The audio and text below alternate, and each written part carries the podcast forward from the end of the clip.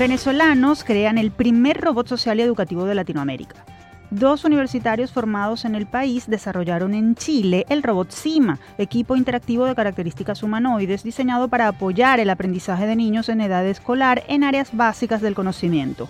Con una de sus creadoras, la educadora Virginia Díaz, conversaremos sobre este invento, sus características y la posibilidad de que sea utilizado en escuelas de nuestro país. Gastronomía sustentable, un reto más allá de la mesa. A propósito del Día Mundial de la Gastronomía Sostenible instaurado por la Organización de Naciones Unidas, conversaremos con la profesora Mónica Samko, directora de la Academia de Gastronomía UCAP Plazas, sobre lo que supone este concepto para productores, cocineros y consumidores, la viabilidad de su aplicación y lo que se debe hacer desde las instituciones educativas para promoverlo. USDistas rinden tributo a uno de sus destacados docentes. La comunidad de la Universidad Simón Bolívar otorgó la distinción de profesor emérito al ingeniero Cristian Puig, secretario de esa institución y quien ha sido docente investigador del Departamento de Ciencias de los Materiales de la Casa de Estudios por más de 30 años. Con él hablaremos sobre este reconocimiento, los desafíos de la ingeniería y la vida universitaria en los tiempos que corren. Labiales antimicrobianos y otros inventos. Haremos un repaso por algunos proyectos científicos que están siendo desarrollados por investigadores de universidades de varias partes del mundo para prevenir infecciones, atender problemas como la ansiedad mediante tecnología inmersiva o llamar la atención sobre la extinción de la vida en el planeta. Esta es la agenda que desarrollaremos en la próxima hora. Así comienza Universate, las voces de la Universidad Venezolana.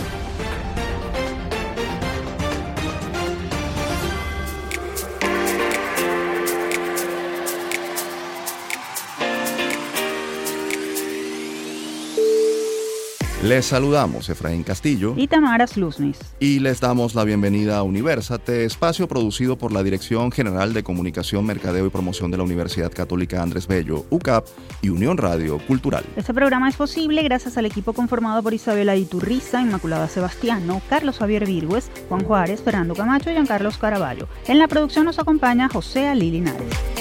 Hoy sumamos un episodio más de Universate, revista radial universitaria de los fines de semana. Son más de 160 capítulos a través de los cuales hemos compartido con ustedes la visión de la Universidad Venezolana sobre el presente y futuro del país. Ahora hablaremos sobre gastronomía y sustentabilidad con una experta que está promoviendo esta tendencia desde la UCAP. Desde el campus.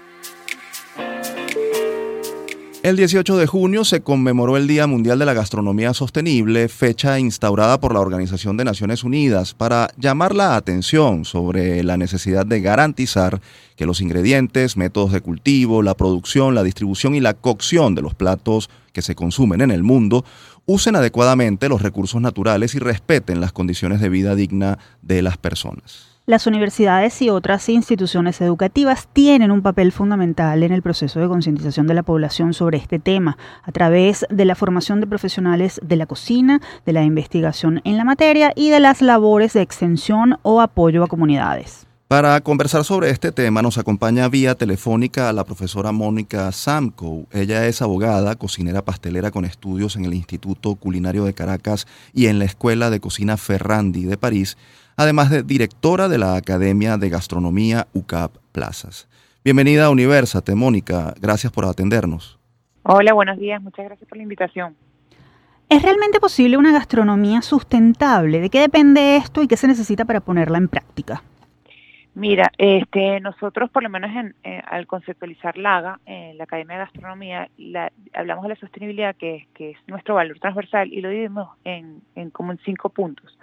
Entonces, la sostenibilidad viéndola desde los ambientes de trabajo sostenibles, donde el trabajo en cocina no tiene que ser un trabajo casi que inhumano como de, 18 horas, 6 días a la semana de explotación, sino que un, trabajo donde este, se respeten los horarios laborales, entendiendo también, obviamente, como las particularidades de esta de este trabajo, pero bueno, a, este buscando como unos horarios más cercanos a las personas, unos ambientes donde eh, la mujer tenga un papel eh, igualitario al hombre.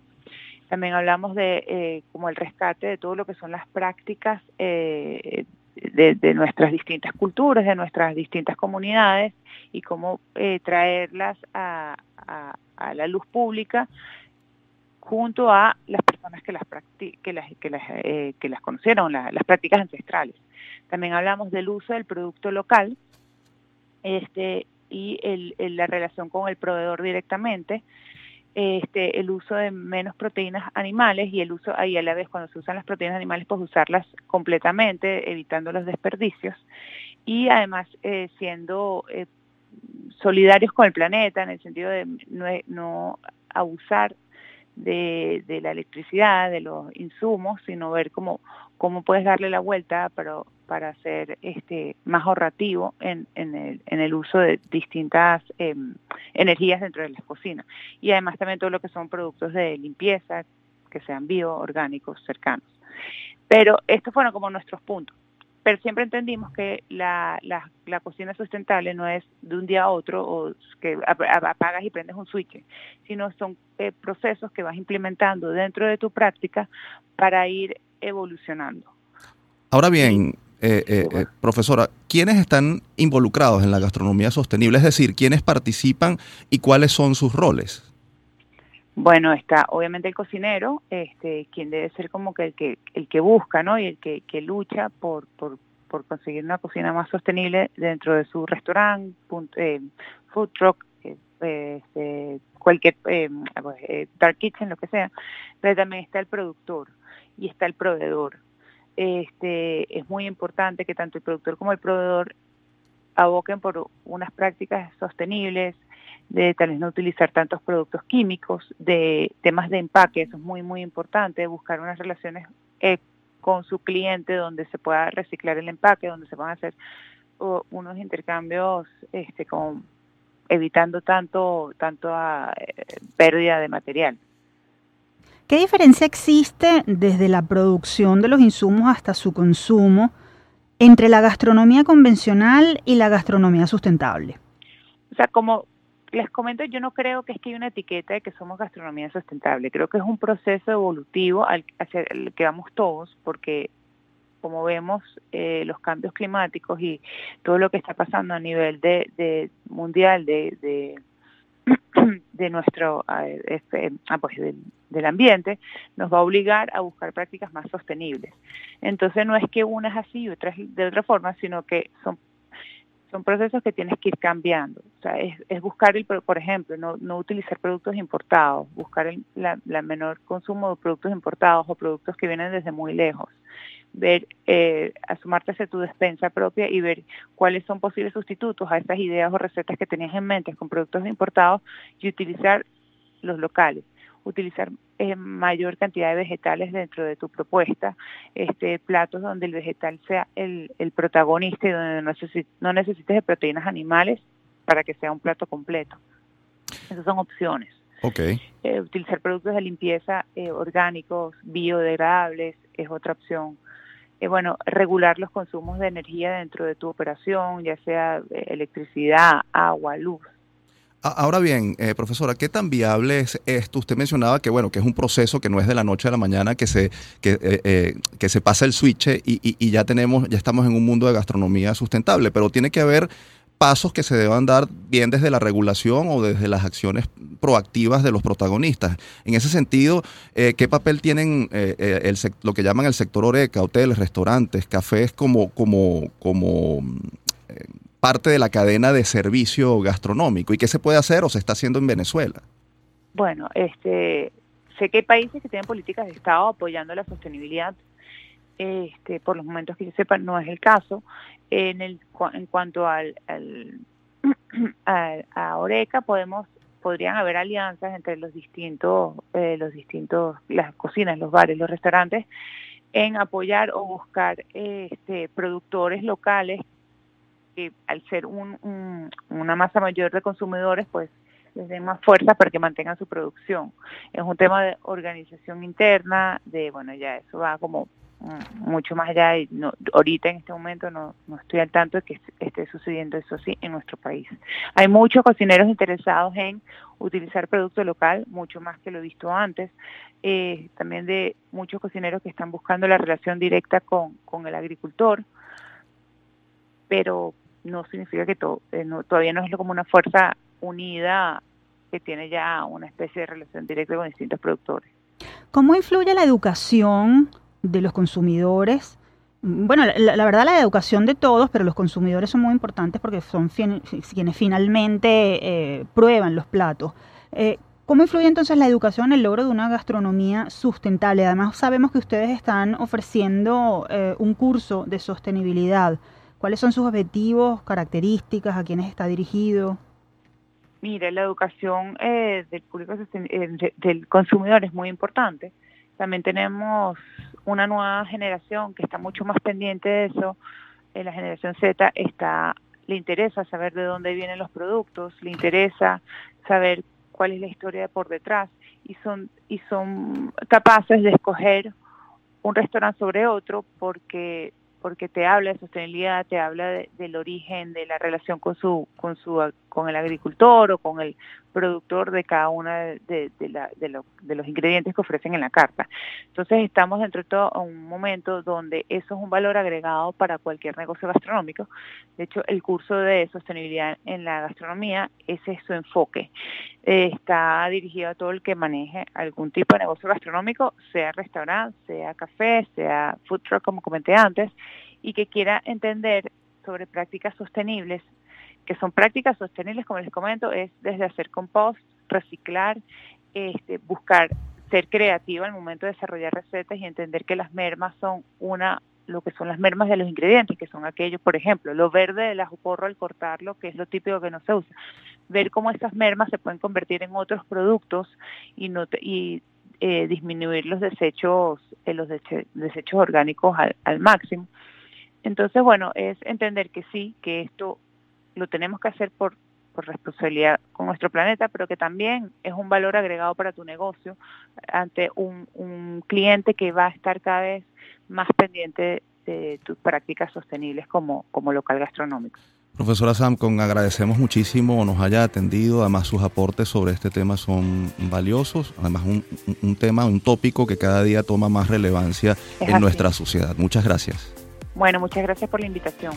Teníamos en línea telefónica a Mónica Samkow. Ella es abogada, cocinera, pastelera y directora de la Academia de Gastronomía UCAB Plazas. Si desean más información sobre el curso de sostenibilidad de la Academia, pueden ingresar al portal lagaucabplazas.com o seguir la cuenta en Instagram arroba laga.gastronomía. Continuamos con esta emisión de Universate Las Voces de la Universidad Venezolana. Pueden encontrarnos como arroba Universate Radio en Twitter, Facebook e Instagram. También pueden seguir esta transmisión en vivo en mundour.com. Para ello, solo deben buscar la pestaña Radio en vivo y hacer clic en Unión Radio 90.3. Y en nuestro próximo segmento vamos a conversar sobre cómo la inteligencia artificial puede ser un aliado fundamental de la educación. Esto a propósito de un robot inventado por dos venezolanos que ya está en funcionamiento en varios países de la región. Quédense a escuchar. Foro Universate. ¿Han escuchado hablar de CIMA?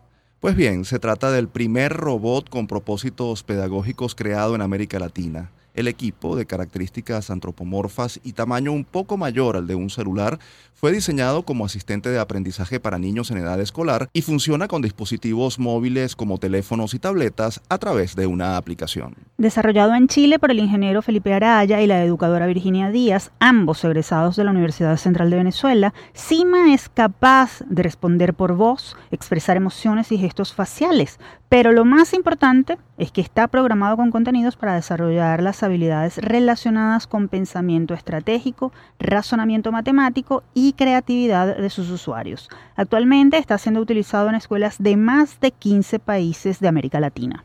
Vamos a conocer más sobre esta innovadora herramienta con una de sus creadoras. Recibimos a Virginia Díaz Méndez, ella es licenciada en educación, especialista en dinámica de grupos y cofundadora y directora de educación de Cima Robot. Bienvenida Virginia a Universate. Hola, muchísimas gracias por la invitación. ¿Cómo están? Todo muy bien. Virginia, cuéntanos cómo desarrollaron este robot, cómo surgió la idea de crearlo y cuánto tiempo les llevó ejecutarla. Bueno, mira, eh, tuvimos una motivación muy personal que fue nuestro hijo cuando él estaba muy pequeñito y bueno, como padres y Felipe que es ingeniero mecánico, como bien mencionaban, eh, siempre apasionada por el tema de los robots y del mundo de la robótica, eh, bueno, comenzamos a buscar elementos de este tipo, eh, smart toys, eh, recursos que nos permitieran estimularlo, no solamente en el juego y la creatividad, sino que desarrollarle habilidades del siglo XXI que ya estaban comenzando a, ponerse muy, la necesidad, esta necesidad se estaba volviendo muy latente. Entonces, bueno, eh, comenzamos a buscar este tipo de herramientas y, nos, y encontramos con que habían investigaciones, pero fuera de los laboratorios no había, de laboratorios de investigación no había nada y que este tipo de elementos estaban siendo desarrollados precisamente para eso, para investigaciones y eran costosísimos. Así que, bueno, no nos quedó de otra que desarrollarlos nosotros mismos. Así surgió la idea. Ahora bien, ¿cómo, explícanos brevemente cómo funciona el equipo, cómo se hace realidad esa combinación de tecnología e inteligencia artificial a favor de, la educación y además de una manera interactiva y, y social. Sí, bueno, CIMA está conformado es una aplicación que se descarga en cualquier teléfono o cualquier tablet y esto se conecta a través del Bluetooth a un cuerpo robótico que nosotros decimos eh, eh, que es un cuerpo robótico tonto porque toda la inteligencia está es en, es en el dispositivo móvil, en el smartphone, ¿no? Esta la aplicación viene potenciada con inteligencia artificial en, en varias capas porque viene conectado a una plataforma de gestión de contenidos donde los profesores pueden crear actividades, pueden crear evaluaciones. Eh, también viene eh, potenciado con Watson de IBM, que funciona como un chatbot y eh, tiene una interfaz, de, o sea, tiene un framework de empatía que permite reconocer emociones, recordar el nombre del usuario, reconocer, también recordar gustos del usuario y tiene una tercera capa que es de inteligencia artificial que, eh, que está integrado con ChatGPT, que es una inteligencia artificial generativa, donde los estudiantes, los usuarios pueden hacer preguntas abiertas de todo tipo o de, de cualquier índole. Sin embargo, esta inteligencia artificial está entrenada para adaptar las respuestas a niños pequeños, no dar respuestas eh, o sea, por ejemplo, si son de, de carácter eh, de violencia explícita o de o, por ejemplo eh, en, temas sexuales, allí es restringida la información. Precisamente, mm, Virginia, ¿Cómo es la interacción con el niño? La interacción del robot con el niño. ¿Quién programa su uso? Suponemos que los padres. ¿En qué asignaturas brinda apoyo? ¿Cómo es la motivación que ejerce sobre el estudiante? En fin, ¿qué lo hace tan atractivo desde el punto de vista pedagógico? Bueno, CIMA es un robot social, eso lo, justamente lo que quiere decir el, el, término es que es capaz de interactuar socialmente con los usuarios a través del lenguaje hablado, de gestos, de movimiento, tal cual como lo hacemos eh, entre los seres humanos. Eso es la, principal característica que tiene CIMA y que lo distingue de cualquier otra tecnología educativa. Eh, nosotros nos fundamentamos justamente en el hecho de que el aprendizaje social sea a través de la, eh, de de la interacción social y eso es lo que decía Vygotsky que se requiere mediación social e, e, interacción social para el aprendizaje. Entonces, CIMA, a través justamente del lenguaje hablado, a través de mostrarle, darle instrucciones al niño o a la niña para que vayan desarrollando sus actividades en el mundo concreto, en el mundo real, ya sea en un cuaderno, un libro de texto, una manualidad o un experimento.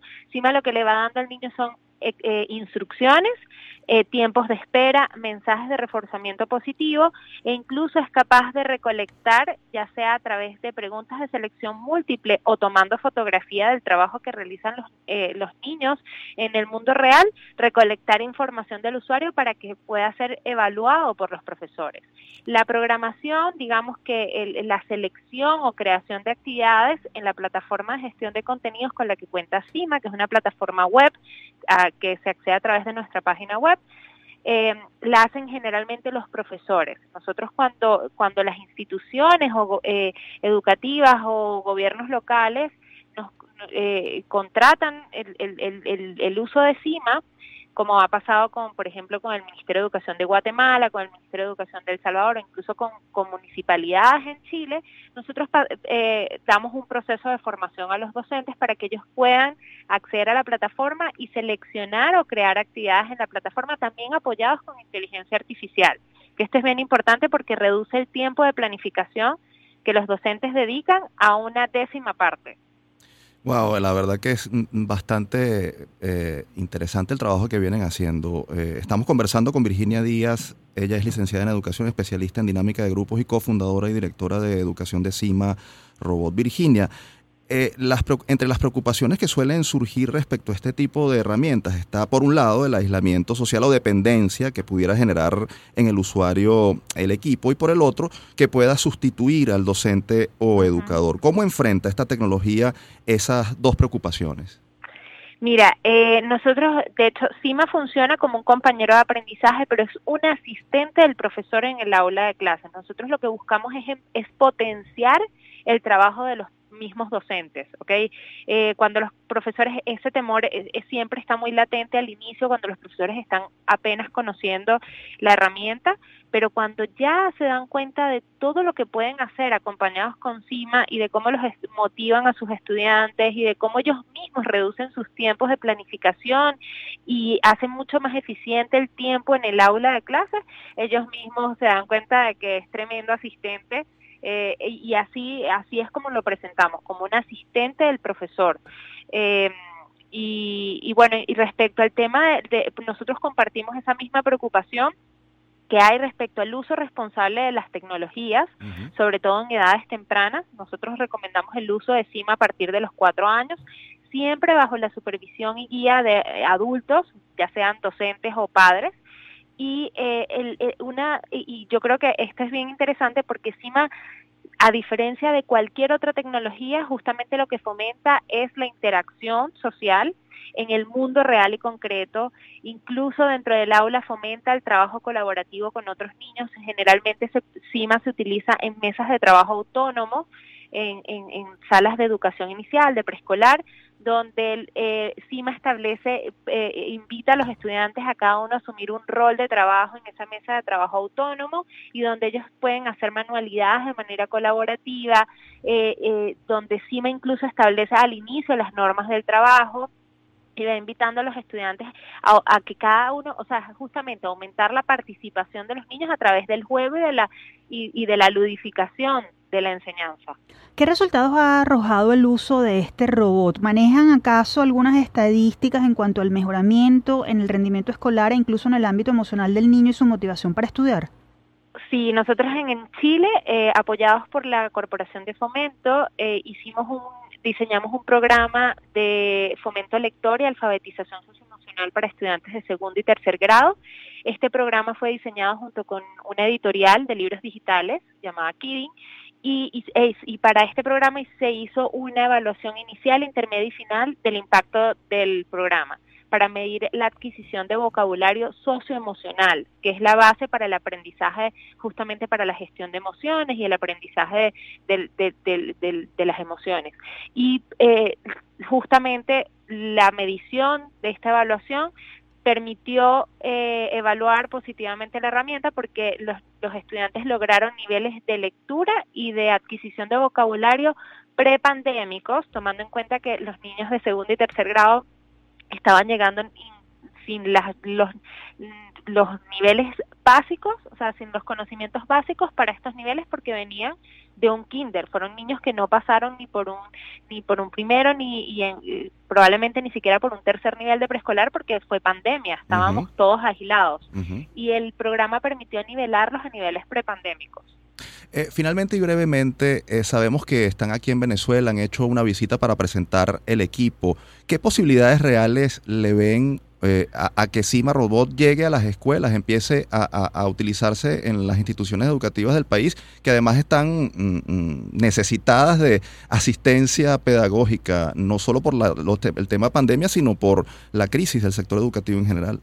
Sí, bueno, esa crisis en el sector educativo también viene dada precisamente por, por la, escasez de profesores, no solamente en, en, su en labor, sino en preparación. Hay muy pocos profesores y bueno, esto también es parte de esa de esa motivación de nosotros estamos hemos venido presentando el, la herramienta en universidades, en, espacios públicos y privados para fomentar el interés y de verdad que ha sido muy grande el, interés y, la curiosidad que han mostrado las personas respecto a, cómo funciona CIMA y el impacto que tiene en el proceso educativo.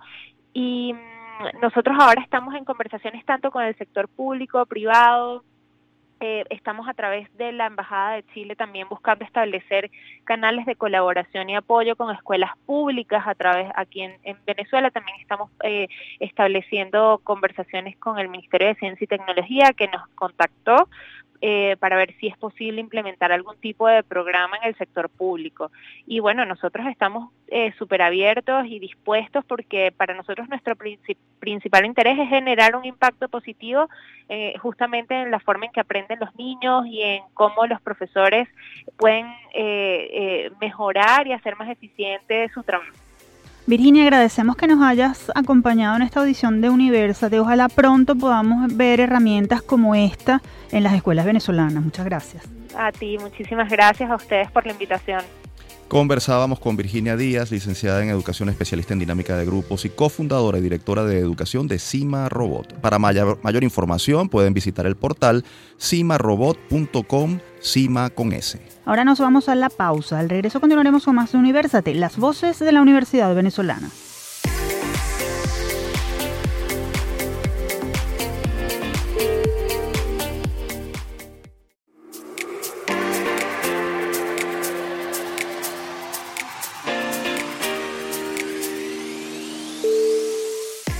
Vuelta con Universate. Quienes deseen escuchar nuestras emisiones anteriores pueden acceder a las plataformas iBox, YouTube, iTunes, Google Podcast y Spotify. Allí nos ubican como Producción Universate. Ahora recibiremos al universitario de la semana, un docente que ha dedicado su vida a la academia, a la ingeniería y a defender la excelencia en la Universidad Simón Bolívar USB.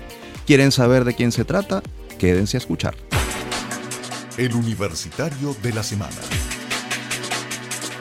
El pasado 30 de junio, la Universidad Simón Bolívar confirió el título de profesor emérito a Cristian Puig, docente investigador del Departamento de Ciencias de los Materiales de esa casa de estudios desde el año 1988, además de miembro del equipo de autoridades académicas como secretario general de la institución, cargo que ejerce desde 2009. Ingeniero de materiales por la USB y doctor en física de polímeros por la Universidad de Bristol en el Reino Unido, Puig es autor de al menos 20 publicaciones en revistas científicas arbitradas y de circulación internacional y ha formado a varias generaciones de profesionales. A propósito de este reconocimiento, vamos a conversar con él. Profesor Puig, un honor que nos atienda. Bienvenido a Universate y muchas felicidades por este merecido galardón.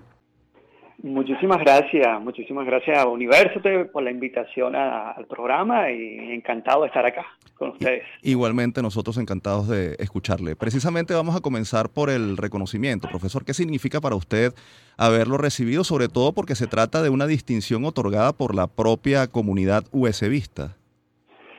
Bueno, la verdad que después de tantos años, más de tres, 30 años dedicado a la universidad, es como un, gran honor, un gran honor, una gran satisfacción, es un orgullo de compartir esta distinción con otros colegas que han sido distinguidos por la propia universidad, tan valiosos también, todos. Así que muy contento, muy contento. Profesor, usted es em, profesor titular, es decir, llegó al máximo nivel del escalafón de la docencia universitaria. Con una trayectoria académica y docente de más de 30 años, ¿qué balance hace de su trabajo? ¿Cuál cree que podría ser su mayor logro? El balance después de tantos años, la verdad que es muy positivo, muy positivo. La verdad que ha sido todo un camino muy enriquecedor de tanto compartir con colegas, estudiantes, miembros de la comunidad. Eh, como aportes así, haber traído al grupo de, o haber sido responsable de un proyecto de investigación que permitió al grupo de polímeros contar con una técnica como la de microscopía electrónica de transmisión que no, no se contaba y obtener imágenes de la morfología y estructura de los polímeros, me, parece que bueno, es una, gran satisfacción formar profesionales con niveles de calidad, contribuir a la formación de profesionales con niveles de calidad que le permiten ejercer sus profesiones en cualquier parte con igual desempeño que cualquier otro profesional de ingeniería de materiales eh, de cualquier otra parte del mundo, también es una gran satisfacción. Y bueno, desde el punto de vista de gerencia universitaria, contribuir a hacer aportes para que la universidad pueda seguir cumpliendo con con, el país y la sociedad. Eso me parece que son las grandes satisfacciones a lo largo de todos estos años. Profesor, le ha tocado formar a varias generaciones de ingenieros de materiales. ¿Cómo evalúa el antes y ahora, no solo en la educación, sino en el campo profesional de los ingenieros y en especial los de su área? ¿Qué nuevos desafíos están planteados para las generaciones actuales? Bueno, el acceso a técnicas que permiten cada vez em, desplazar ese, esa, frontera del conocimiento, ¿no? investigar, em, entender mejor el comportamiento de los materiales, esos son los grandes desafíos que tenemos. Y para eso necesitamos, todos estudiantes, profesionales, necesitan los recursos que les permitan con conocimiento, creatividad, em, sí, cada vez ahondar un poco más y seguir haciendo los aportes que permiten a atender los grandes desafíos que tienen las sociedades en los distintos sectores. Me parece que ese es un reto que tenemos todas, todas las profesiones. Estamos conversando con Cristian Puig, ingeniero de materiales, doctor en filosofía, docente investigador y secretario de la Universidad Simón Bolívar. Su larga trayectoria académica en la Universidad Simón Bolívar le permite hacer, profesor Puig, una evaluación de la situación que enfrenta hoy esa casa de estudio. ¿Qué nos puede decir al respecto? ¿Cuáles son los principales problemas y qué están haciendo los distintos actores para resolverlos? Tenemos graves, grandes problemas, ¿no? Grandes problemas en las universidades, en las universidades de gestión pública, en la Universidad Simón Bolívar. El tema salarial es un problema que viene ocurriendo ya desde hace unos años, cada vez se va agravando más. Eso hay que atenderlo, las condiciones socioeconómicas de, de los miembros de la comunidad, trabajadores, las condiciones laborales también eh, y los recursos que son necesarios para realizar actividades, actividades académicas eh, con calidad. Entonces, eh, venimos enfrentando una, una, situación de hace unos años que, bueno, que, que realmente se, está, se hace difícil el desempeño de las labores. Entonces, bueno, eso hay que atenderlo desde todo punto de vista. La situación es tan grande, es tan grave que todos los actores que tenemos que un rol en este, en este tema de las condiciones de la universidad hay que abordarlo, todos, todos los sectores del país, porque no es un problema de una universidad o de un, de una, de un estudiante, no, no, es, el, es un problema del sector universitario nacional. Y, y cada quien tiene sus responsabilidades, Consejo Universitario, Consejo Nacional de Universidades, eh, los entes eh, del, del gobierno, oficiales, ministerios, todos, todos, todos eh, hay que abocarse eh, a encontrar soluciones en el más breve plazo, yo diría. Ahora bien, profesor, las crisis también suponen oportunidades. Eh, en este caso, en el caso de la Universidad Simón Bolívar, ¿qué oportunidades han de alguna manera vislumbrado en medio de, la compleja situación que atraviesa la Universidad Venezolana y de la que no escapa eh, la Universidad Simón Bolívar, como usted ha mencionado? Y en ese sentido, ¿qué, qué, está haciendo la comunidad USBista para aprovechar esas oportunidades? Yo creo que el, claro, el más claro ejemplo se presentó en, la pandemia. A, poco iniciada la pandemia nos encontramos con una suspensión de actividades presenciales, eh, decreto de estado de alarma y, bueno, pero también una, una, mística por la prosecución de estudios, ¿no? Prosecución de estudios para nuestros estudiantes.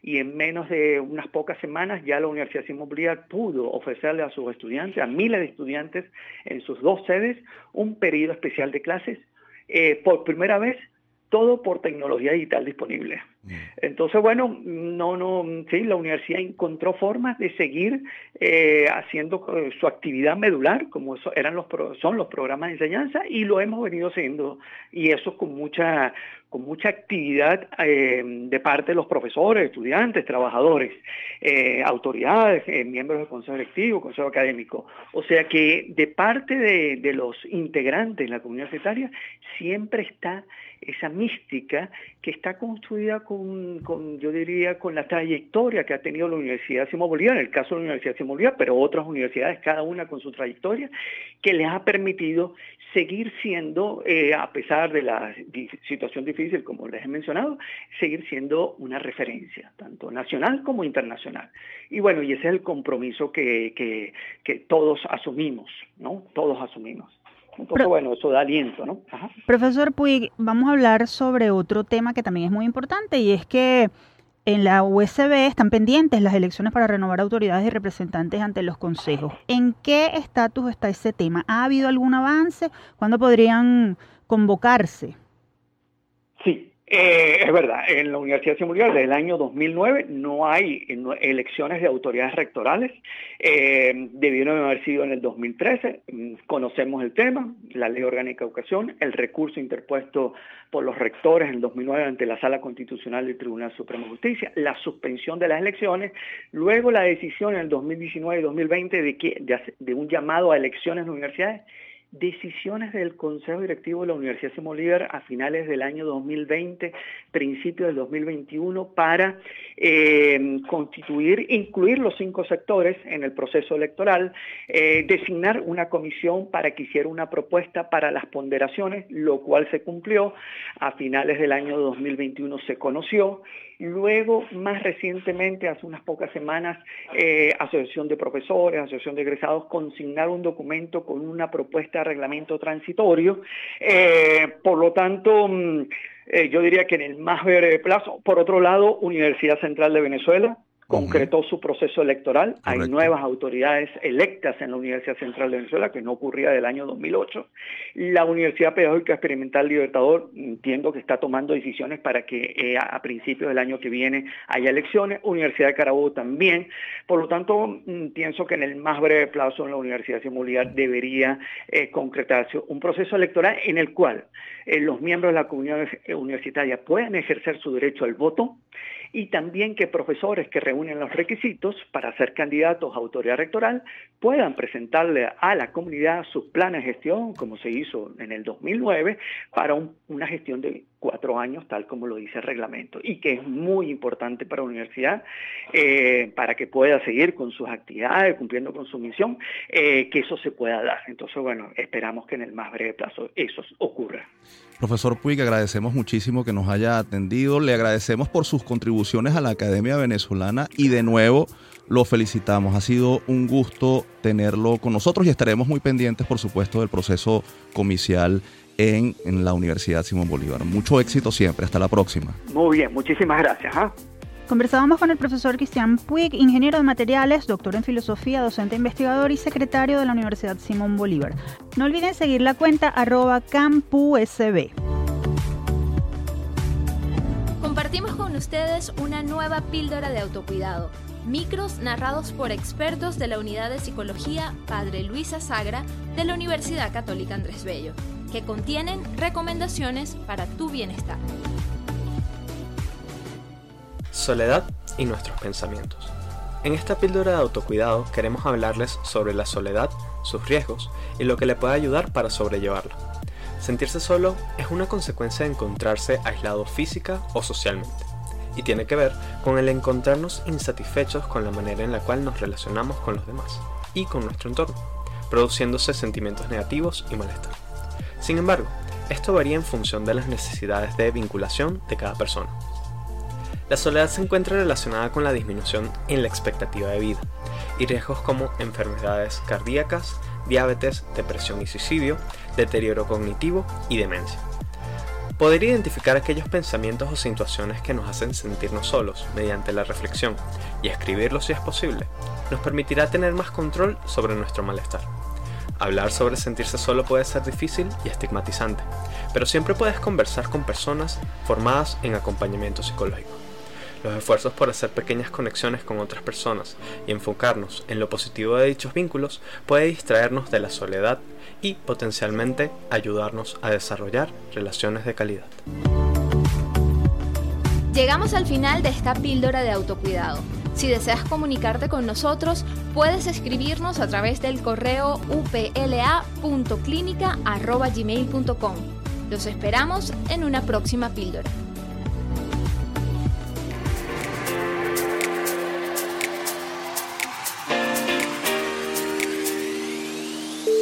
Avanzamos con esta edición de Universate. Quienes deseen dar a conocer en nuestro programa alguna actividad de investigación o un personaje universitario destacado, pueden escribir al correo producciónuniversate.gmail.com.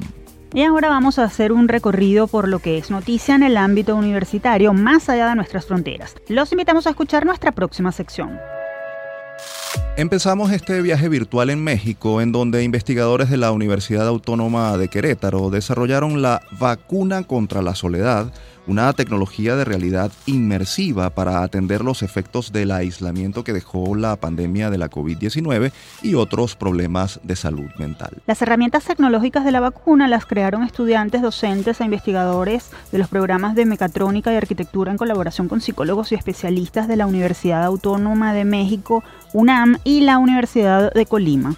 La aplicación de la vacuna contra la soledad se inicia con una prueba para identificar la problemática a atender, como estrés, ansiedad, depresión, un proceso de duelo, entre otros padecimientos. Entonces, el equipo decide qué entornos utilizará de entre 10 escenarios inmersivos creados por los desarrolladores para atender estas situaciones. Cada paciente contará con un código QR que le permitirá desde su celular ingresar a estos escenarios que se cargarán a una plataforma web para realizar el tratamiento, ya sea dentro de un consultorio con su terapeuta o a distancia. Además de los escenarios virtuales, se brinda una capacitación basada en la técnica de meditación llamada mindfulness o conciencia plena, enfocada en centrar a la persona en el presente con un ejercicio breve de respiración. De México nos vamos a Estados Unidos, en donde científicos de la Universidad de Stanford han previsto que la sociedad global, tal como la conocemos actualmente, desaparecerá en las próximas décadas. Tony Barnowski, biólogo de Stanford que trabaja en el uso de registros fósiles para mapear los cambios en los ecosistemas, señaló que su trabajo sugiere que las tasas de extinción actuales se mueven 100 veces más que el promedio observado en toda la historia de la Tierra. Según Barnowski, una pérdida de población tan rápida significa que el planeta está experimentando actualmente el peor escenario de extinción masiva desde los dinosaurios y mientras que la Tierra misma se ha recuperado repetidamente de dichos eventos, la gran mayoría de la vida existente en nuestro planeta no lo ha hecho. Esta realidad significaría que, incluso si los humanos logran sobrevivir de alguna manera, los impactos de gran alcance de la extinción masiva, que incluyen la destrucción del hábitat, las fallas en la cadena alimentaria natural, la infertilidad del suelo y más, causarían un desmoronamiento de la sociedad. De Norteamérica nos vamos a Europa, específicamente a España, donde investigadores del Laboratorio de Bioingeniería y Biomateriales de la Universidad Católica de Valencia crearon un labial antimicrobiano que protege frente a virus, bacterias y hongos. Según sus creadores, quien utilice este producto evitará infectarse y propagar infecciones a otras personas, de la misma manera que podrá compartirlo con familiares o amigos con total seguridad. El pintalabios de color rojo intenso fue elaborado con extracto de arándano en una base de crema para lápiz labial que contiene manteca de karité, vitamina E, provitamina B5, aceite de babasú y de aguacate. De acuerdo con las pruebas realizadas por sus creadores, es rápido en la desactivación completa de virus, tanto con envoltura como sin ella, ya que necesita tan solo un minuto de contacto para lograrlo. Así, las bacterias resistentes a múltiples fármacos, micobacterias modelo de la tuberculosis y hongos se inactivaron durante las cinco horas posterior a su aplicación.